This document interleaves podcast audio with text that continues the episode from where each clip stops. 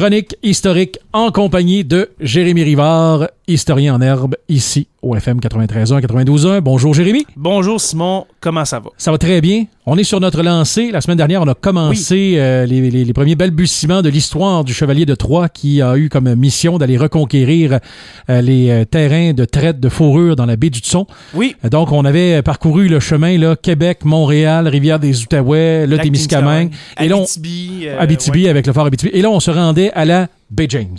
Oui, exactement. Un voyage, comme j'ai dit la semaine dernière, qui va durer six mois, qui va euh, commencer les premiers préparatifs au mois de février, et puis euh, mars, on va commencer euh, à essayer de se rendre, parce qu'on sait que c'est loin. Hein? Ben, c'est parce que si c'est six mois James, puis tu pars en septembre, tu vas arriver dans la glace en février. Donc, il faut partir à peine où la glace brise pour se rendre euh, quelque part à la fin de l'été du côté de la baie du Thon. C'est ça le but parce qu'on le sait que ça prend pas trois jours. Exactement. Et puis je rappelle, on est en 1686. Euh, Il y, a, des gens, il y a des Français, des Canadiens qui se sont rendus euh, sur le territoire de, la baie du Thon, de la baie James. Mais quand même, on sait que ça prend plusieurs mois. Alors c'est beaucoup de préparatifs. C'est pas euh, le, le- le patron, si on veut, de Chevalier de Troyes va l'envoyer euh, de Nonville. Excusez-moi, quand Denonville va l'envoyer et puis elle va dire va-t'en à Bay James, c'est pas genre ok, demain matin on part. euh, c'est, une centaine d'hommes environ, je vous rappelle, une trentaine de soldats, 70 Canadiens. Euh, je rappelle ce, qu'étaient les Canadiens, c'est-à-dire des colons français, mais nés sur le territoire de la Nouvelle-France, donc qui sont acclimatés au territoire, qui connaissent le territoire et puis qui euh, sont de- de- d'excellents guides pour se rendre euh, dans, ce- dans, dans cette contrée éloignée. Donc, une centaine d'hommes euh, pour un voyage de six mois. La nourriture, les vêtements, les ça. préparatifs, les équipements, etc., les armes, euh, c'est pas rien. Oui, parce qu'on s'en va, oubliez pas, on s'en va reconquérir des forts, des postes de traite, alors c'est important d'arriver en forme. Ça prend pas juste une poêle téfale pour se battre. non Ouais, c'est ça. Hum? Des poils de fonte, etc. Euh, Mais euh, je vais un peu euh, aujourd'hui expliquer ce fameux voyage. La semaine dernière, euh, je l'avais euh, effleuré, son, euh, je l'avais un peu expliqué, mais on va voir point par point comment ça s'est fait ce voyage-là. Le 10 juin 18 euh, 1600, oui, euh, 1686. Euh, un canot chavire et emporte le guide euh, principal qui s'appelait Noël Leblanc, qui est un Canadien. ok? Alors lui, c'était vraiment le guide principal ok, qui, qui les amenait jusqu'à la baie du Tson, jusqu'à la baie James, dans ces alentours-là. Alors lui, il chavire, meurt sur la rivière Abitibi. Alors, regardez géographiquement, là, regardez dans votre tête, là, si vous conduisez, euh, faites attention. Mais, mais euh, rivière Abitibi, baie James, on a encore un, un long bout à faire Oui, avant de- de- de- d'arriver. là. Et Fait le maître guide. le guide. est parti. Et voilà, alors on perd le guide. Mais neuf jours plus tard, seulement neuf jours, on arrive à la baie James, finalement. Wow.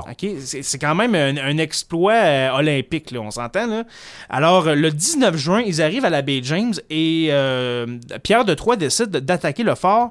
Il y a un fort qui est, qui est là-bas qui s'appelle Montsogny.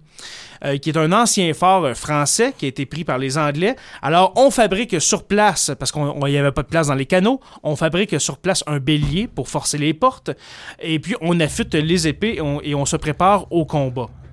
Le, le lendemain, on- le, le combat, euh, le, le combat se, se déroule, et puis ça dure 30 minutes. Seulement. Seulement. En même temps, il y a une centaine d'hommes d'un côté, l'autre côté, il ne doit pas en avoir euh, 6 millions non plus. Là. Exactement. Alors, c'est- très bon ce que tu dis. C'est- des forts, ce sont des forts très éloignés. Alors, c'est pas, il n'y a pas un régiment anglais présent là avec euh, 500 soldats. là. C'est quelques soldats, peut-être que quelques dizaines. Alors, euh, le combat dure 30 minutes. Et puis, c'est une victoire pour euh, les, euh, les, les troupes de chevaliers de Troyes.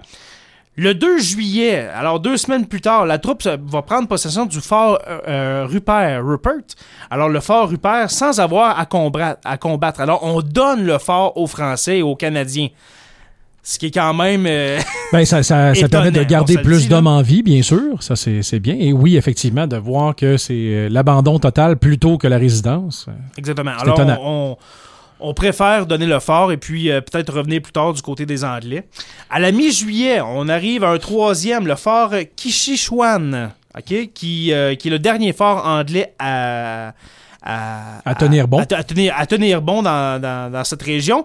Le fort va être assiégé, puis les Anglais vont manquer de nourriture. Alors, on assiège le fort. Euh, le manque de nourriture force les Anglais à donner le fort, euh, le poste de traite aux Français.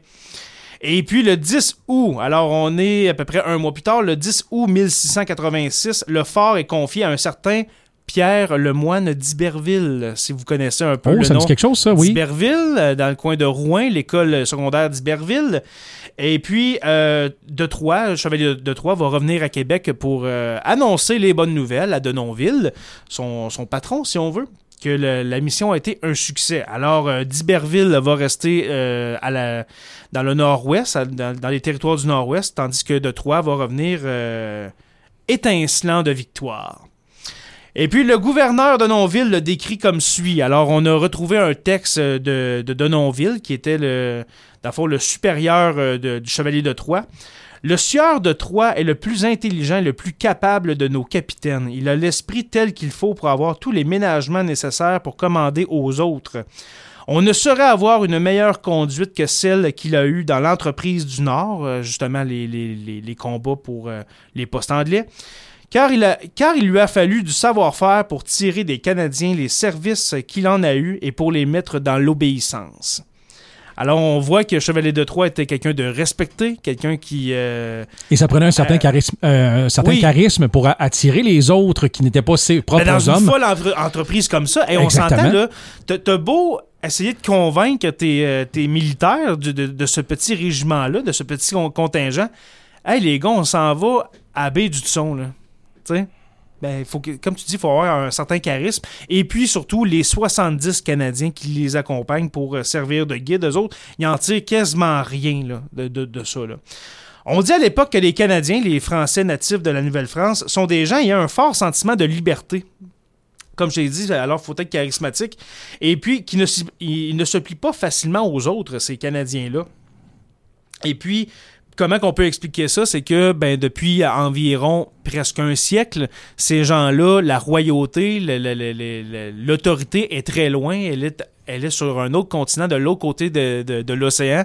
Alors, pour les, les, les, euh, les ancêtres, si on veut, des Québécois, ces Canadiens-là, des Canadiens français, euh, ce sont des gens qui n'obéissent pas vraiment aux ordres facilement. Alors qu'on- que, pas de d'Iberville, mais que de Troyes ait réussi à les amener avec lui, c'est quand même un exploit. Oui. Alors voilà, mon cher Simon, c'est tout pour cette, euh, cette épopée de, de Chevalier de Troyes. Euh, la semaine prochaine, la semaine prochaine, euh, on verra. Hein? on verra pour le, le sujet. Je vais, je vais regarder ça c'est, en fin de semaine pour. euh, pour, Prenons euh, le temps de feuilleter un brin. on va feuilleter les. on- je vais dépoussiérer, je vais souffler sur mes, sur mes livres pour vous trouver une histoire intéressante. Alors, euh, pour terminer, euh, je vous invite en- encore une fois à aimer notre page Facebook, le Sur la Terre des Hommes podcast. Visitez notre, notre site web, le Sur la Terre des Hommes podcast.ca. Et puis notre Patreon pour nous encourager, nous encourager à hauteur de 2 par mois si vous le désirez. Le patreon.com. P-A-T-R-E-O-N.com, barre oblique, SLTDH, pour Sur la Terre des Hommes. Et puis, euh, voilà, c'est tout. Alors, je vous dis à la semaine prochaine, mes chers amis. Merci beaucoup, Jérémy.